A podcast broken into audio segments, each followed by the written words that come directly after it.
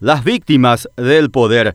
Los ciudadanos comunachos nos hemos convertido de nuevo en las víctimas preferidas de los tres poderes del Estado. Llamativamente, en estos días se adoptaron decisiones que ponen en serio riesgo el futuro del país. Parece muy exagerada esta conclusión, pero es importante que repasemos cómo nuestras autoridades van erosionando la frágil democracia y la están llevando hacia un rumbo que no es nuevo, pero sí tenebroso. El rechazo del Ejecutivo, por ejemplo, al proyecto de ley que transparentar los fondos socioambientales o fondos sociales, como comúnmente se les denomina al dinero que manejan las binacionales Itaipú y Yacineta, incluyendo al presupuesto general de gastos de la nación para un mejor control y optimización, resulta muy peligroso porque evidencia claramente que desde el sector gobernante no hay ningún interés en fortalecer sectores primordiales y necesarios como la salud pública y la educación. Poniendo un ejemplo, block Itaipú y Yacireta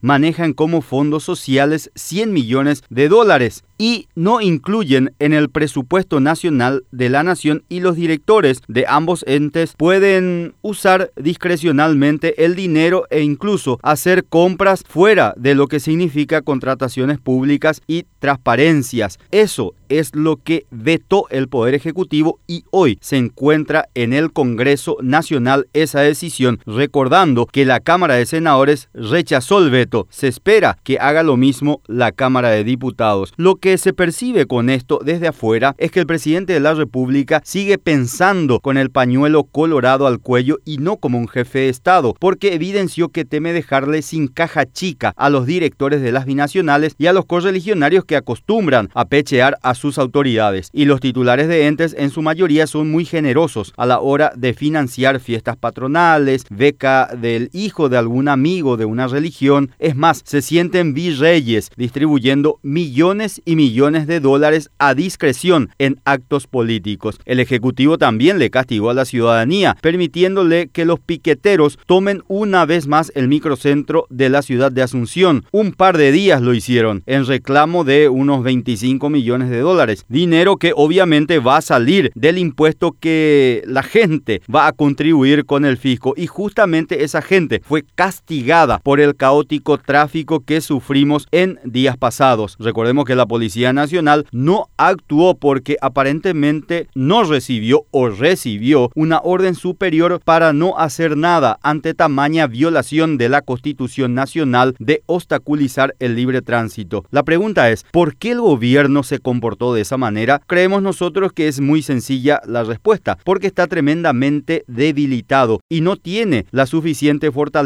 política para hacer uso de la fuerza y cumplir en favor de los ciudadanos de lo que dice la ley. Varios de ellos, varios de los ciudadanos, de los trabajadores, caminaron cuadras y cuadras. Uno de esos días de cierre fue bajo una intensa lluvia y daba pena ver cómo la gente mojada llegaba tarde a sus lugares de trabajo y mojados, muy cansados, hastiados por esta situación. Como si fuera poco, la Cámara de Diputados sancionó la semana pasada en una sesión extra relámpago el desembolso de 17 millones de dólares de ese total de 25 millones de dólares para repartir a organizaciones campesinas. Es decir, el Ejecutivo y el Congreso se dieron al chantaje grosero, con lo cual harán vito de la plata de los contribuyentes a cambio seguramente de votos para las futuras elecciones de junio y octubre del año 2021. Y como si fuera poco, la justicia le blanqueó a Raúl Fernández Lindman, el ex secretario del destituido senador colorado cartista Oscar González Daer. Es en el caso del supuesto enriquecimiento ilícito. La pregunta es, ¿no será acaso una van premier de lo que ocurrirá con el caso de los audiofiltrados? Todo parece que sí. Lo que está ocurriendo con los testigos de este caso asusta porque le hacen sentar literalmente en el banquillo de los acusados. La colega Mabel Renfeld, la fiscala Casey Jiménez son claros ejemplos. El mensaje que le dio la justicia a la ciudadanía es el siguiente. No se